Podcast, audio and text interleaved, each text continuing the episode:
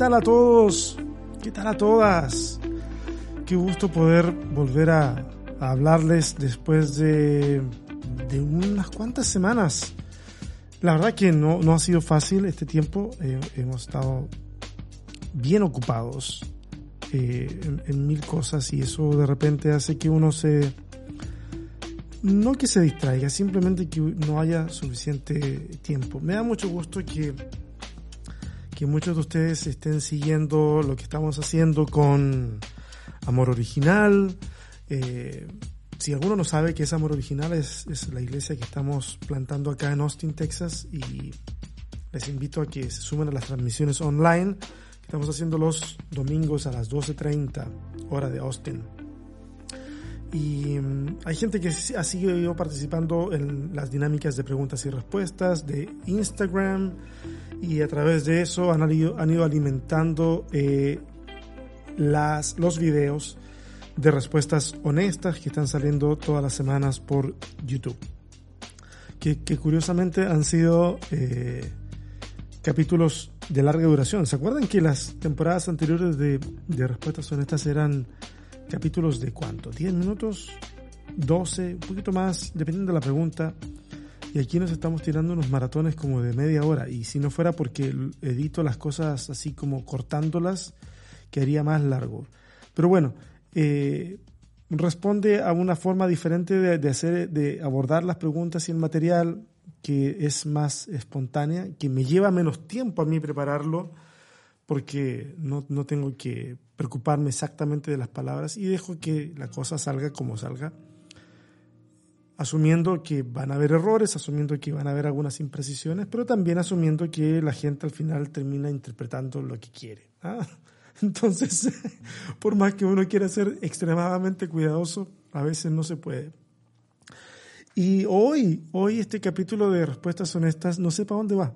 Le digo honestamente, o sea, tengo una idea que quiero conversar con ustedes, pero hoy como nunca no tengo ninguna guía, ningún nada. ¿Ok? Está así, tal cual. Vamos a ver, vamos a ver qué resulta. Y, y, y es que creo que eh, en función de poder ser lo más honesto posible al hacer los podcasts, que les digo, cuando yo comencé con el podcast, al menos con este, con, eh, con Sobrevivir con Fe, no con Cristianismo 2.0. Con Cristianismo 2.0 era otra onda pero cuando comencé con sobrevivir con fe, parte de, de, hacerlo era para soltar un poquitito cierta tensión teológica que yo venía arrastrando eh, producto de, eh, circunstancias que a veces no me permitían ser absolutamente autónomo o libre para poder hablar de ciertos temas.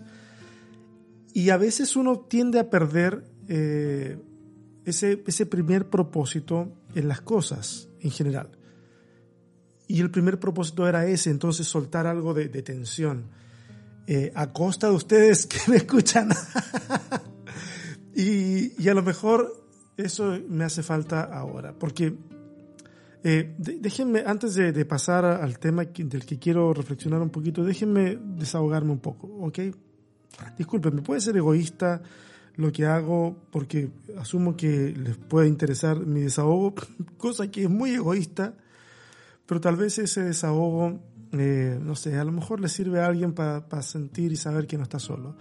Hay mucha frustración, tengo, vengo arrastrando, lo hablé en el primer sermón de eh, Amor Original, y, y, es porque, o sea, no me puedo mostrar de otra forma, tengo, hay frustración con respecto a, a la situación actual, de la pandemia, de la cuarentena, eh, nosotros estamos en un país que no es el propio, por lo tanto eh, hay cierto grado de inseguridad respecto de qué pasa si, si nos pasa algo.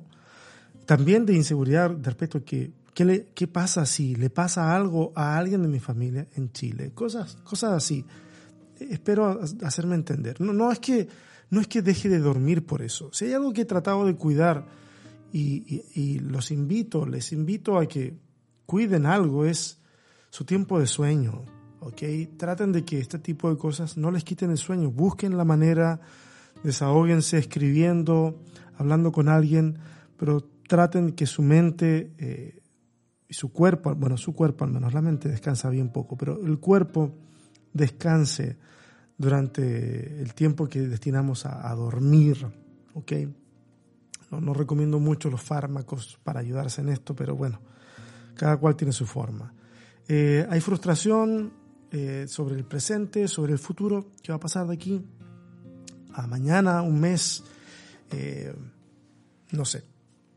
Distintas cosas que de repente a uno lo, lo, lo estresan. Y ese estrés lo terminan pagando a veces las personas que están a nuestro alrededor. Mis hijos, mi esposa.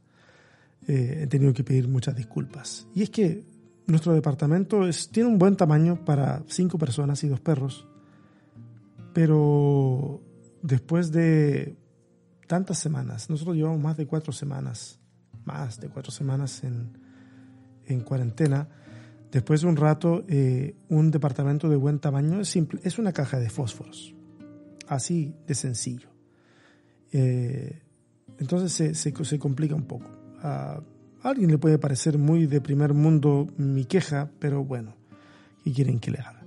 Eh, simplemente estoy diciéndoles lo que, lo que me está sucediendo porque a veces uno quiere solucionar las cosas, te das cuenta que no tienes los elementos para solucionarlas porque están fuera de tu control lo que es un puñetazo en nuestra cara para volver a ser un poco más humildes. Por lo menos así me lo tomo yo, así lo quiero interpretar.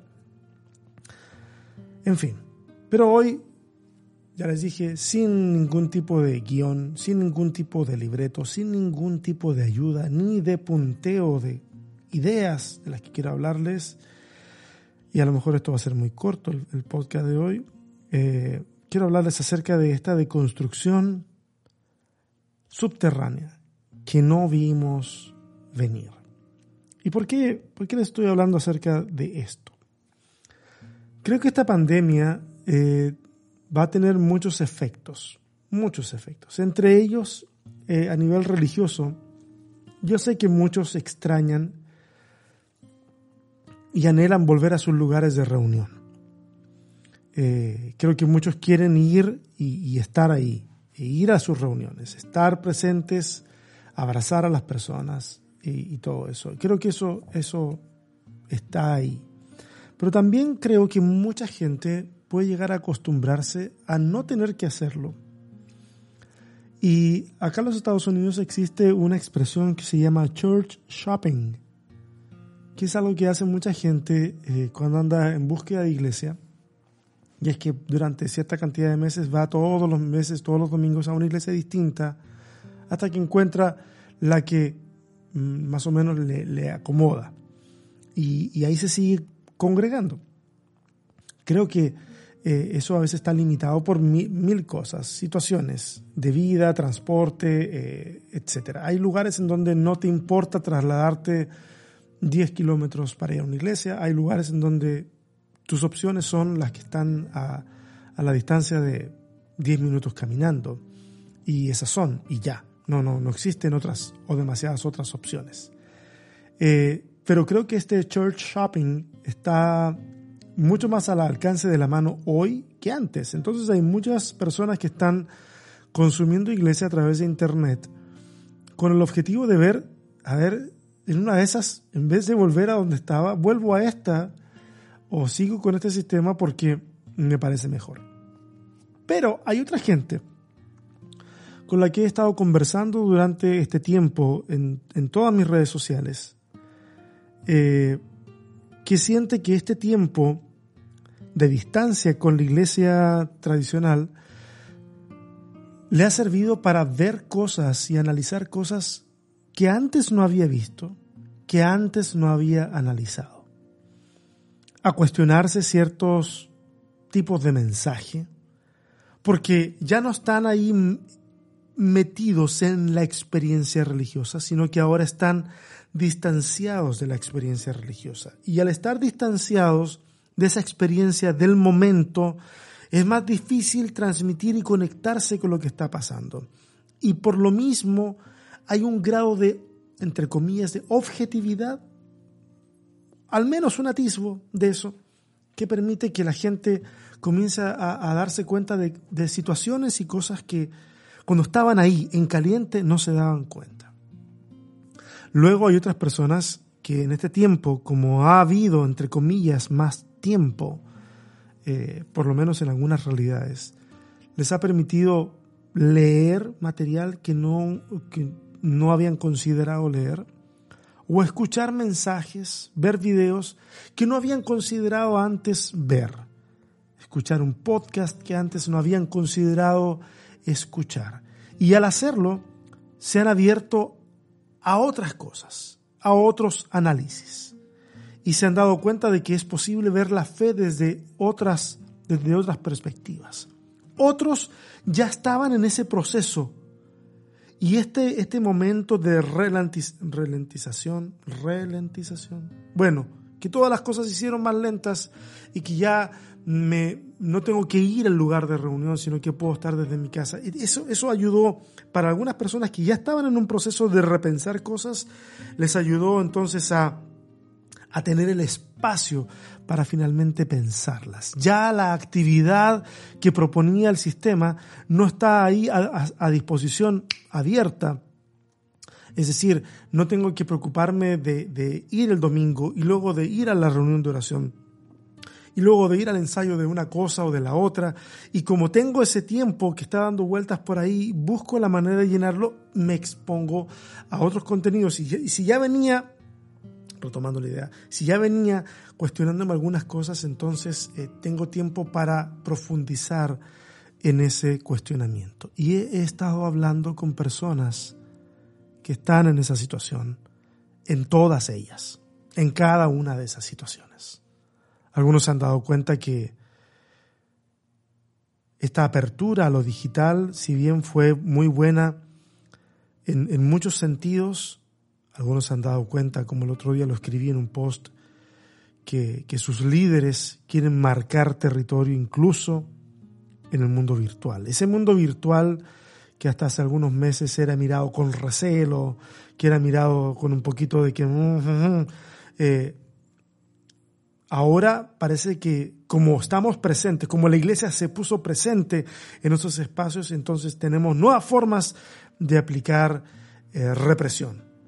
Estás conectado a una transmisión que no es la que debieras estar, porque eh, se supone que debieras estar conectado a la de nuestra iglesia, entonces algunos han recibido regaños.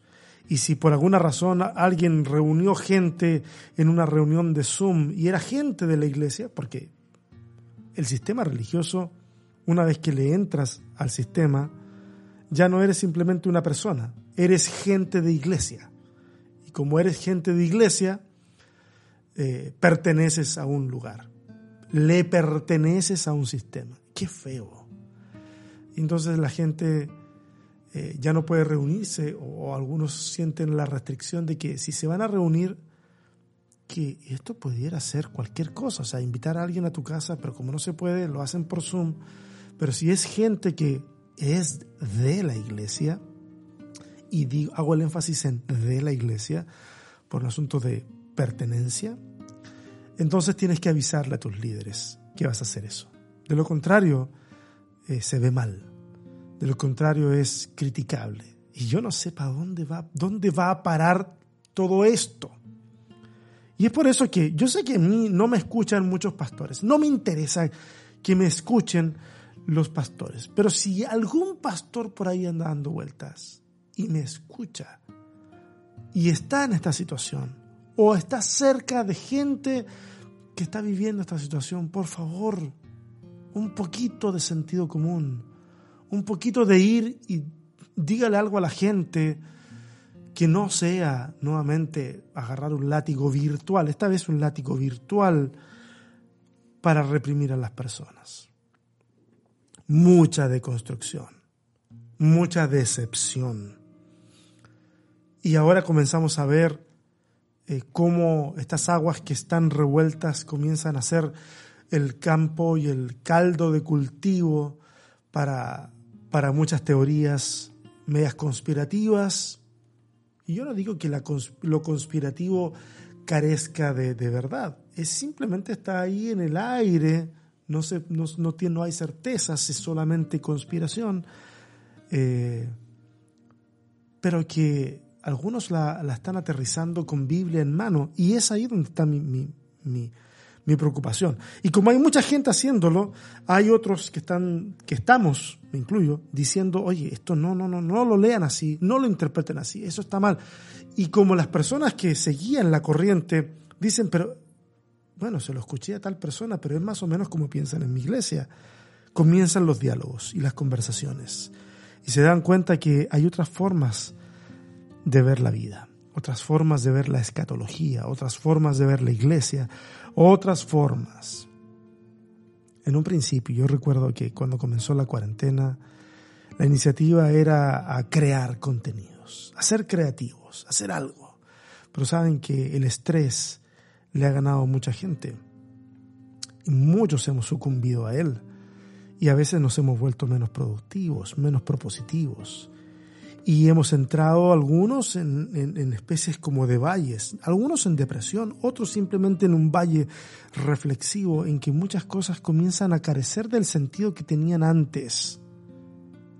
Es por eso que como cosecha de esta pandemia, no solamente las iglesias van a cambiar, no solamente la forma de hacer iglesia debe cambiar.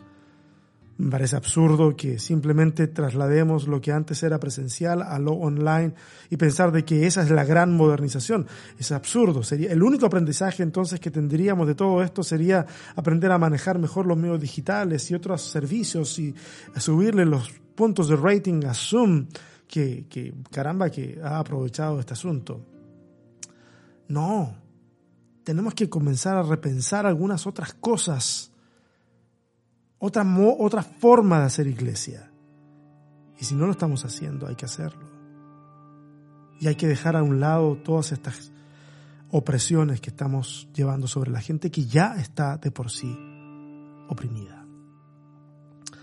No sé, me parece que vamos a cosechar este tipo de nuevas realidades pero también es posible que mucha gente decida no regresar a las iglesias.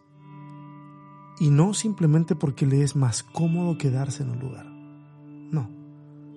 Sino simplemente porque de alguna manera durante este tiempo de pausa se vio expuesto, expuesta a otras formas de vivir la espiritualidad. Y se dio cuenta que su sistema no estaba lo suficientemente abierto como para tomar su duda, tomar su inquietud y hacer de ella algo valorable. Y estaban más interesados en tomar todas esas cosas, condenarlas, suprimirlas, no hablarlas. Y eso es muy peligroso. Lo siento. No tengo mucho más que decir hoy. Hay muchas cosas dando vueltas sobre mi cabeza, pero soy lo suficientemente inteligente como para no decirlas cuando están ebulliendo en mi mente. Que tengan una linda semana. Esto fue el capítulo de hoy de Sobrevivir con Fe, el podcast.